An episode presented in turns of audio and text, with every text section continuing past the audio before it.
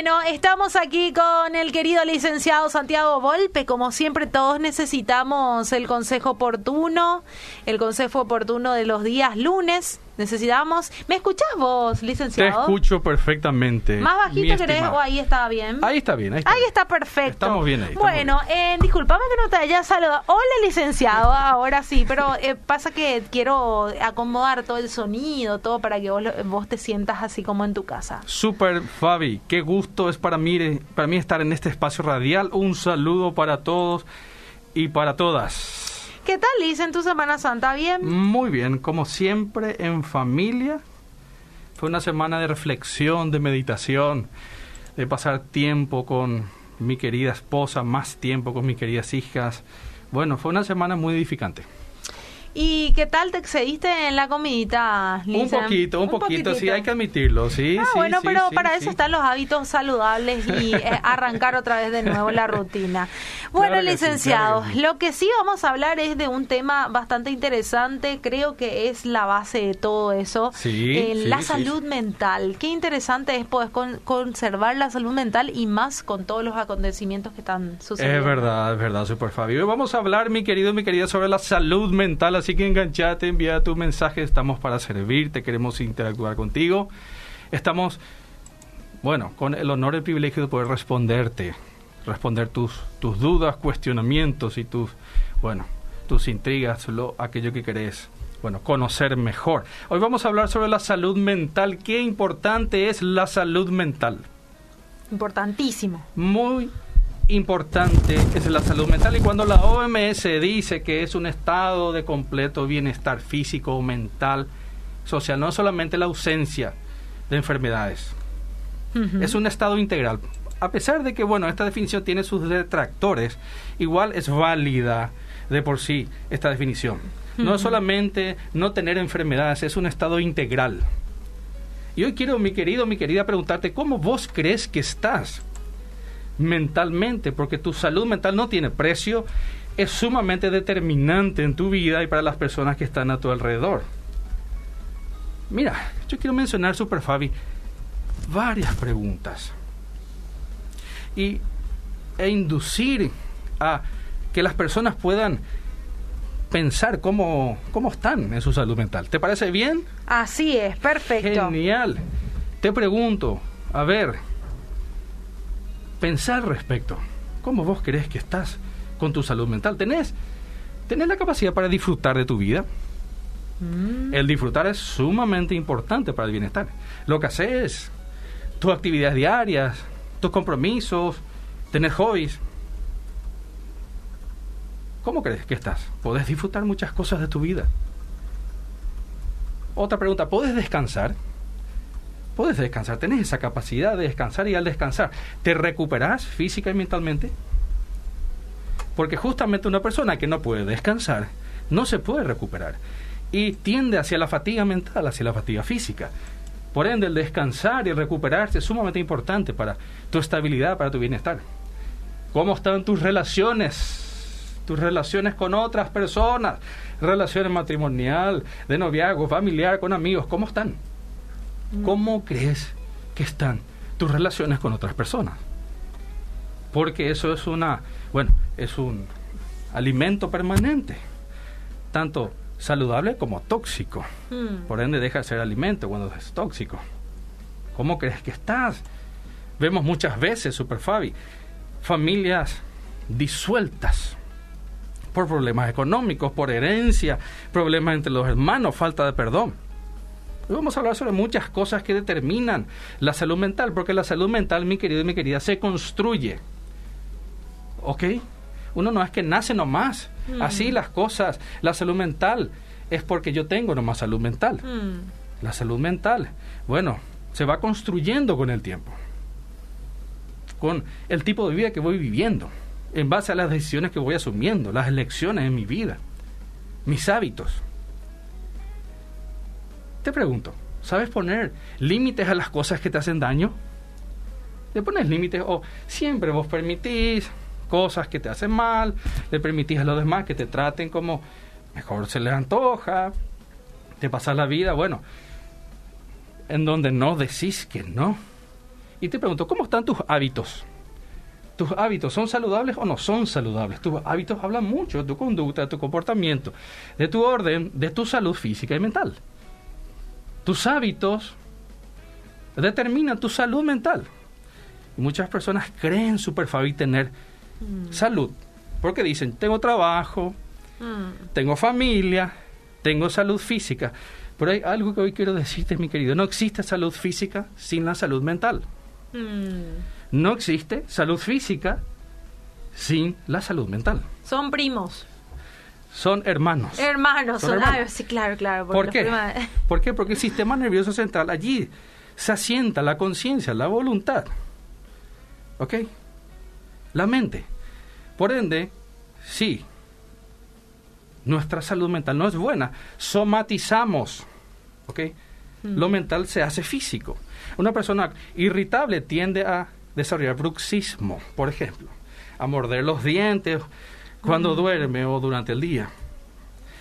Muchas veces se altera el sistema inmune o el sistema gastrointestinal, alteraciones de la piel, presión arterial. Bueno, no existe salud física sin salud mental. Hay personas que son sumamente irritables, super mm. ansiosas, intolerantes, poco empáticas.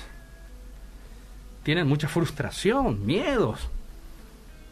Y eso habla de la calidad mental. Y ojo que cuando uno perpetúa ese estilo de vida, en algún momento va a ser crisis y se va a volver mucho más evidente, pero no es que ocurrió de la noche para la mañana, sino que fue una gestación y se fue desarrollando una baja calidad mental que le conduce más adelante a la persona a estallar, a tener estallidos psicológicos.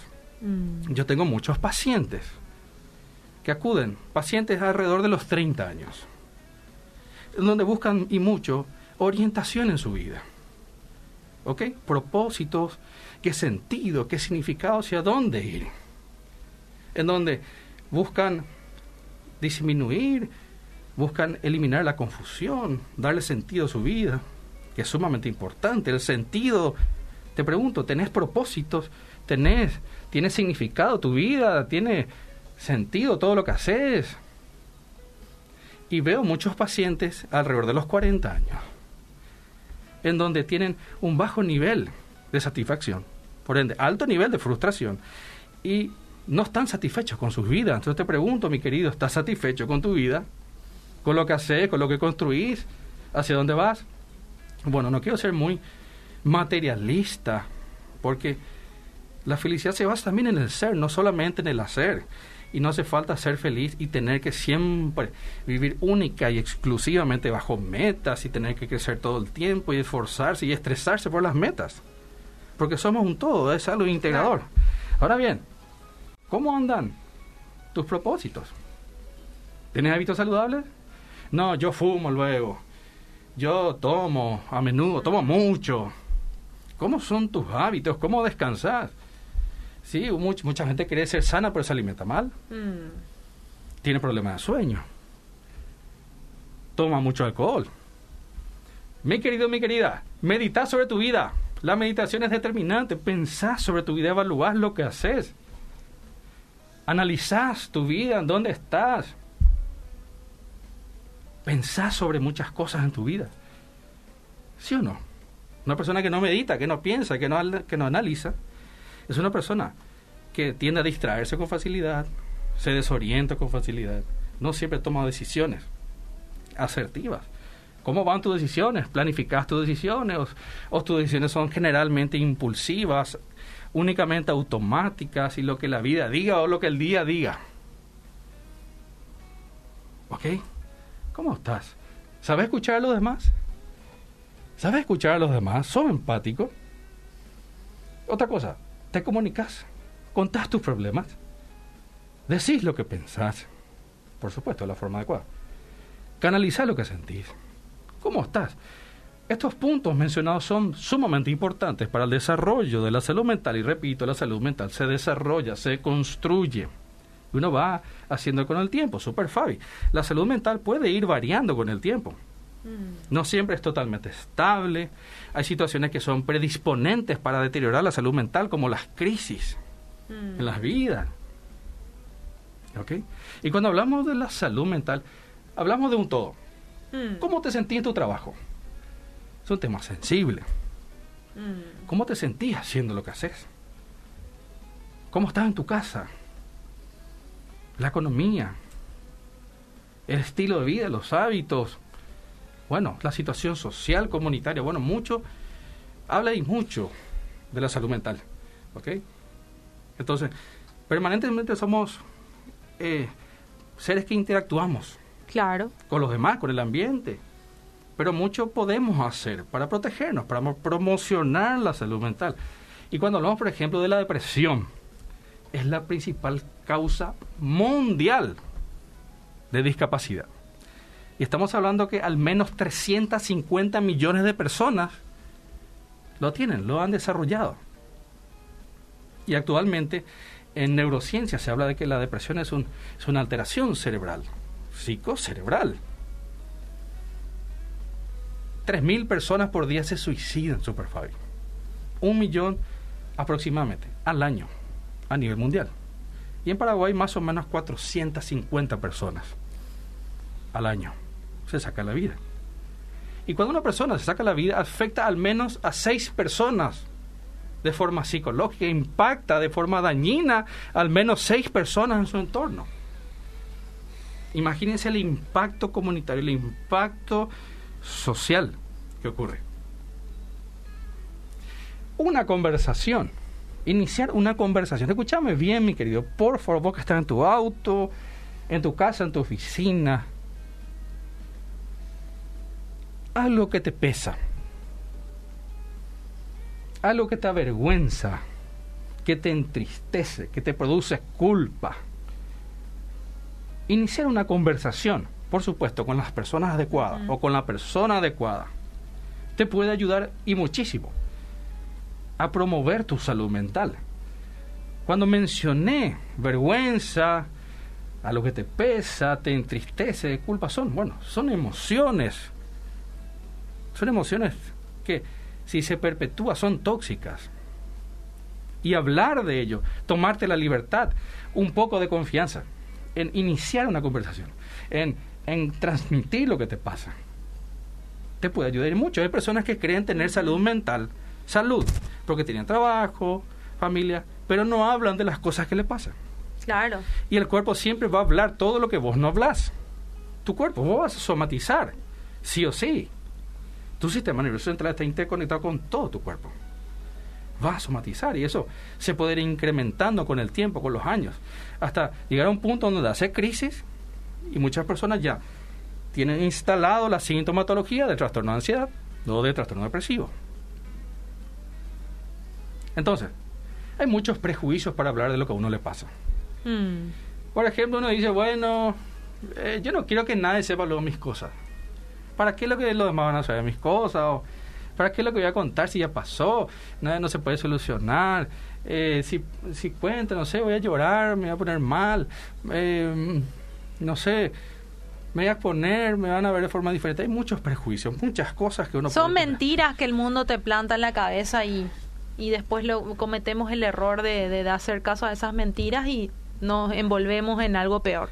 Es muy importante, Superfabi, ser asertivos. Mm. Saber con quién hablar de las cosas íntimas, personas de confianza, personas quienes van a, bueno, tener una retroalimentación positiva, van a ser buenos oyentes. ¿Ok? Eso implica la libertad de que vos como persona empieces a sentir el apoyo de otras personas, mi querido. Mi querida, cuando hablamos de trastorno de ansiedad, hablamos de más de 300 millones de personas y depresión más de 350. Entonces eso abunda y escasea la salud mental. Y somos muy buenos autonegando, bloqueando, diciendo que está todo bien. Bate copio. ¿Cómo andamos? ¿Qué respondemos? Todo bien, todo tranqui, 10 puntos. En la lucha también. Full HD, eh, bueno, mucho, mucha respuesta escuché. Full HD, 4K, 8K, estamos súper bien. Todo bien, todo tranqui. Bueno, pero realmente no es así. Mm. Eso no implica que uno va a ir lamentándose con todo el mundo por la vida, no. No. Pero cuando vivimos creyendo que todo está bien y no hablamos, y no lloramos, y no expresamos, y no no nos sostenemos también de otras personas y no quiero dejar de mencionar la vida espiritual, es sumamente importante. Y la capacidad para meditar. ¿Ok? Te pregunto, ¿hay respeto en tu hogar? ¿Hay violencia verbal en tu hogar? Se respetan. Tu círculo principal y primario, ¿hay respeto? ¿Hay cuidado y protección? ¿Te interesas por esas personas? ¿Se interesan por vos? ¿Cómo tratás a los demás? Eso habla y mucho de la salud mental. Cuida tu salud mental. Y el primer punto, punto como siempre se dice Super Fabi, es, es admitir cómo uno está, mm. ver con mayor claridad, identificar lo que no le pasa, reconocer los síntomas físicos, los síntomas mentales, de cómo yo reacciono, cómo soy con los demás, porque de acuerdo a cómo soy con los demás es una proyección de cómo estoy yo mismo. hay mucha gente irritable, intolerante, poco empática, creyendo que es sana. Mm. Cuando que muchas veces el cuerpo está hablando.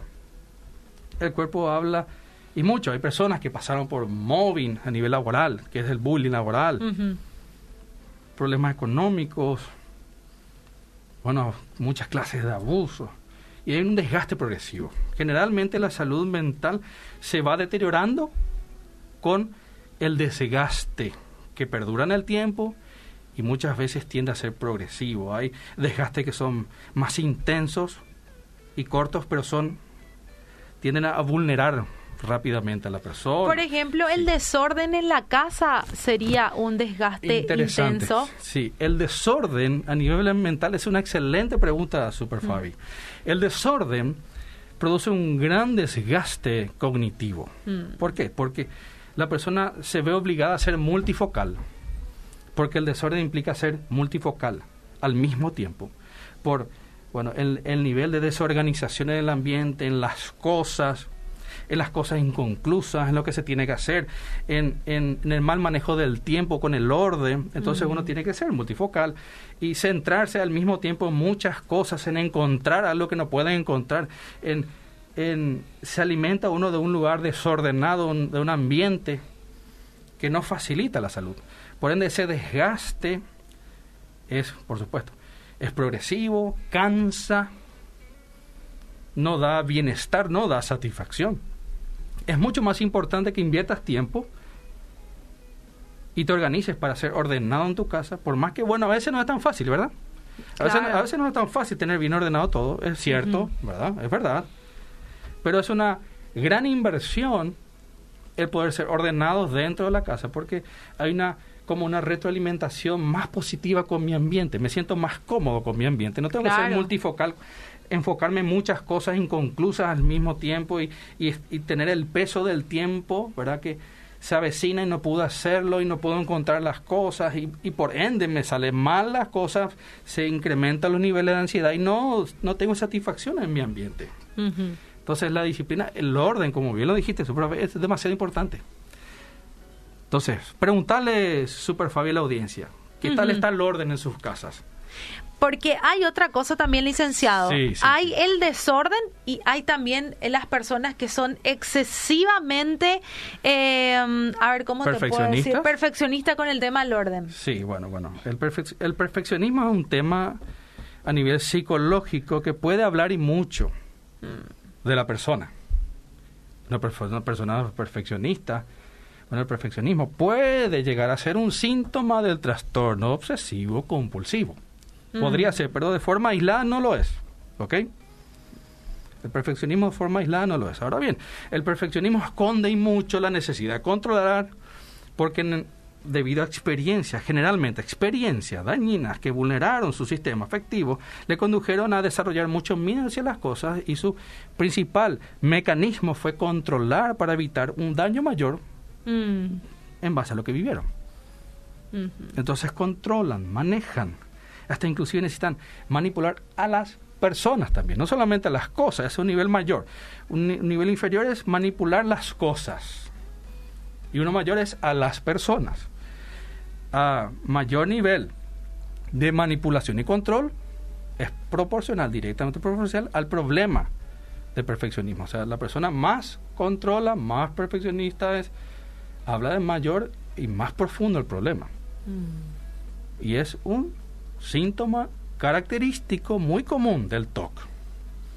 Pero de forma aislada no es TOC. ¿Ok? Por ende, ser perfeccionista para las personas en el entorno puede ser muy cansino, muy cansador. Mm. Porque una persona se fastidia, se molesta profundamente cuando no está todo bajo control y a la perfección. Y tiende muchas veces a ser una persona aversiva, que rechaza, que se molesta con las personas que no son como él o ella. Entonces ese vínculo se vuelve complejo, difícil, desgasta mucho convivir con una persona perfeccionista. Afecta la salud mental. Afecta la salud. Es más, el perfeccionismo, que bien que lo dijiste mi querida, el perfeccionismo es el reflejo de una baja salud mental. Mm. Porque la perfección de por sí no existe. ¿Ok? Existe lo, lo que está bien hecho, lo correcto, lo, lo excelente. La excelencia existe. La excelencia existe, por supuesto. Ahora, vivir bajo la perfección absoluta, no. Es irreal. Es más bien una condición emocional, una necesidad emocional, que es un agente alimentador que conduce a la persona a tener que controlar, que a tener que manipular. Y es otro extremo, el perfeccionismo. Uno de ellos es el desorden. El desorden, y habla mucho también.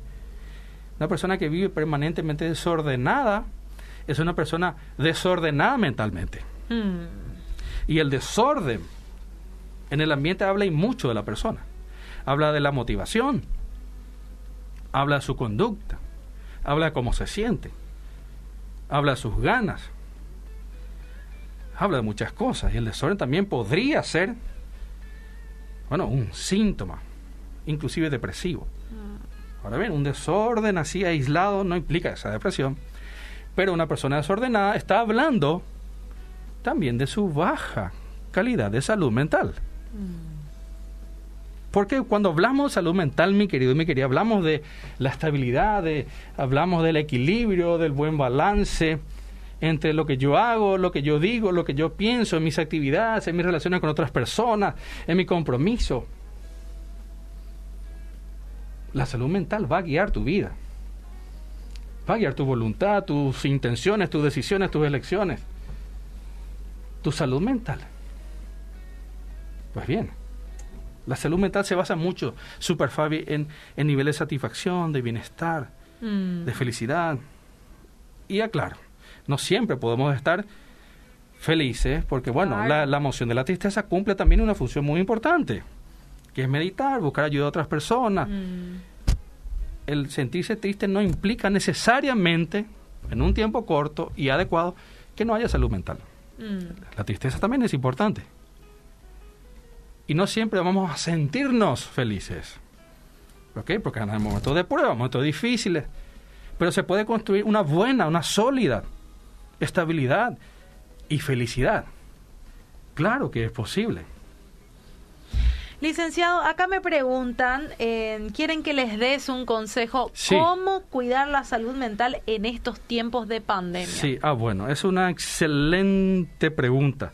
Bueno, la pandemia nos golpeó a todos, de alguna otra forma, de forma directa, de forma indirecta, y es una realidad que hay muchas personas que están bajo el duelo ahora, muchas personas están bajo, bueno, socialmente la economía para muchas personas no está ayudando, es un tema sensible.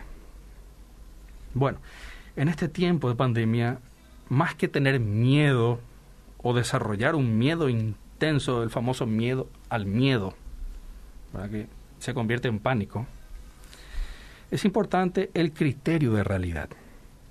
¿Qué significa el criterio de realidad? Más que vivir con miedo o miedo al miedo, es yo, yo vivo bajo un criterio razonable. Soy consciente de las cosas, sigo las medidas sanitarias, hago bien las cosas, me cuido, cuido a los demás, y no vivo bajo permanentemente el miedo, el temor de las noticias, de lo que va a pasar, de lo que dicen que va a pasar, sino más bien es el criterio de realidad. Un criterio constructivo donde yo vivo responsablemente, me cuido, cuido a otras personas y vivo una vida. De, bueno, lo que me corresponde hacer lo hago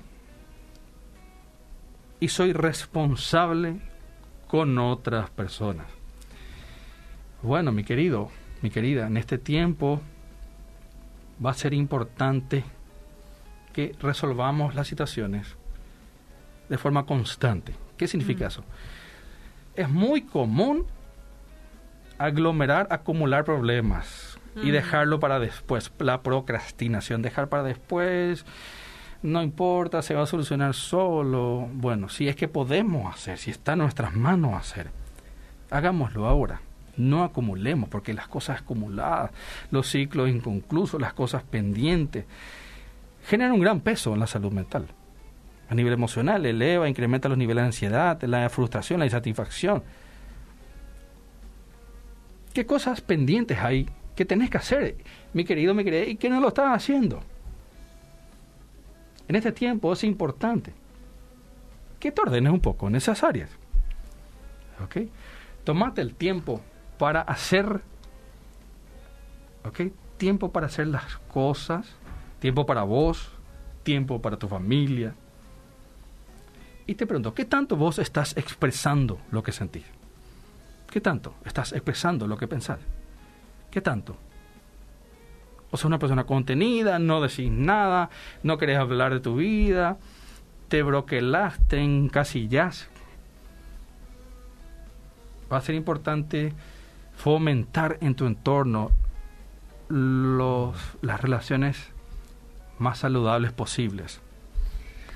Acá justamente me están hablando del tema de las redes sociales. Dice una pregunta, licenciado, quiero saber si dejar de ver Facebook, dejar de ver TV sobre el tema de la pandemia es una forma de cuidado mental. Para mí que tampoco el extremo, licenciado, porque tenemos que estar informados también. Sí, es muy importante lo que está preguntando.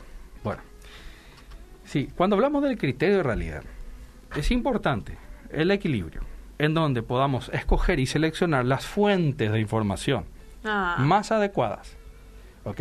Porque en Facebook hay mucha, voy a utilizar esta expresión, promiscuidad emocional, mm. mucha exposición emocional. Y muchas personas, pues bien, que se toman la libertad de expresarse, bueno, no siempre tienen conocimientos técnicos asertivos, sino más bien es una, una opinión subjetiva que se respeta, por supuesto, ¿verdad? Ahora bien, cuando tenemos fuentes de información adecuadas, correctas, en donde podemos escoger lugares que nos van a proveer de una información, más que generar miedo, es una información correcta. Yo te sugiero, mi querida, que escojas las fuentes adecuadas, ¿ok? Por ejemplo, en vez de estar leyendo la, mucha gente que opina, que bueno, eso ya es, depende de cada uno, por supuesto, yo te sugeriría más bien poder leer informaciones del Ministerio de Salud. Claro, que son oficiales. Claro, páginas médicas, bueno. Y no hacerlo a menudo, sino haciendo una vez al día, porque hablamos de la frecuencia, mayor frecuencia, más intensidad de la respuesta emocional. Entonces, hacerlo de forma prudente, una vez al día, en las fuentes adecuadas y, por supuesto, evitar la promiscuidad emocional, de tener tanta transferencia emocional con el dolor de la gente, con, con, el malestar, con el enojo, con la ira, y es muy fácil engancharse con eso. Claro. Es muy fácil tener un enojo ajeno, es muy fácil frustrarse con muchas cosas. Con eso no estamos diciendo que uno tenga que estar ajeno a todo. No, no, no, no. Pero sí hablamos de la frecuencia, no, una vez al día. Fuentes, ¿ok? Oficiales. Evitar tener demasiado contacto, no exagerar, no, no tener mucha frecuencia en entrar a leer y a, interactuar y a consumir mucho de las redes sociales de lo que la gente opina. Y por supuesto, eso implica disminuir la frecuencia, la duración y la intensidad de la interacción. Por supuesto, hay que disminuir. Hay que disminuir, no alimentarse mucho, porque eso puede fácilmente incrementar los niveles de ansiedad, la preocupación, la tensión, el estrés. Y utilizar fuentes oficiales. Son formas, son maneras de cuidar la salud mental, por supuesto. Claro que sí. Claro que sí. Tremendo consejo el del día de hoy, licenciado. La verdad que te agradecemos muchísimo tu tiempo. El tiempo es corto, pero aprendimos bastante sobre nuestra salud mental. Así que te damos las gracias, licenciado, por estar nuevamente con nosotros. Estamos a las órdenes. Estoy para servir. Un saludo para todos y para todas. Un minuto de tu tiempo, de tu oído a las personas en tu entorno pueden ayudar muchísimo. ¿Ok? Vos, mi querido, mi querida. Abrirte, confiar un poco más transmitir lo que sentís, lo que pensás, puede ser, puede ayudarte mucho a tu salud mental. Muchas situaciones nosotros lo permitimos hasta el punto en donde hace crisis, cuando que podemos prevenir muchas cosas. Mejor prevenir que curar. Así es, Lizen, nos encontramos nuevamente el próximo lunes en el Consejo Oportuno. Si Dios permite.